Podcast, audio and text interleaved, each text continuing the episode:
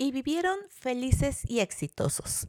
Muy buenos días, bienvenida a tu podcast Semillas de Luz para Mamá. Te saluda Glendy Rodríguez con el cariño de cada día para compartirte mis reflexiones, alguna cita, alguna frase inspiradora, algún tip que te ayude a mejorar tu relación con tus hijos adolescentes.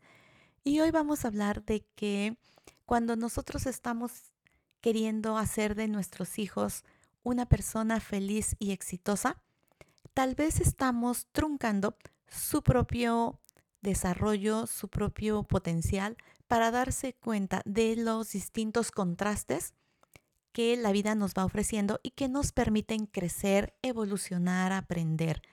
No estoy peleada con ser feliz y ser exitosa. Es algo que particularmente también disfruto mucho. Sin embargo, cuando ese es el único enfoque que tenemos en la vida, nos estamos perdiendo de grandes aprendizajes y sobre todo en la etapa adolescente, algo que quizá se pueda estar confundiendo aquí es el no ayudar a los chicos a desarrollar esa tolerancia a la frustración que tú y yo como adultas sabemos que va a ser necesario en distintos momentos de nuestra vida. No todo es miel sobre hojuelas, no toda la vida nos van a salir todas las cosas como nosotros desearíamos.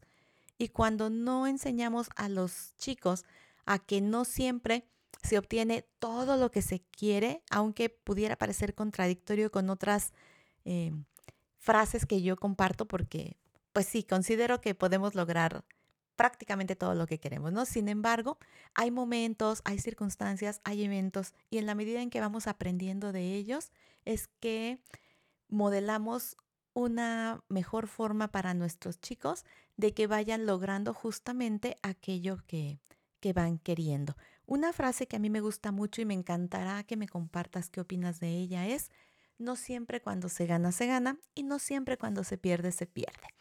Me ha sido de mucha utilidad en algunos contextos de mi vida y hoy te la comparto con mucho cariño para que pudiera ser un buen ejercicio, comentarla con tus hijos, con tu familia y llegar a alguna conclusión que puedas compartir con todas nosotras, porque recuerda que juntas hacemos una experiencia de armonía en tu familia y con las demás familias a las que podemos impactar.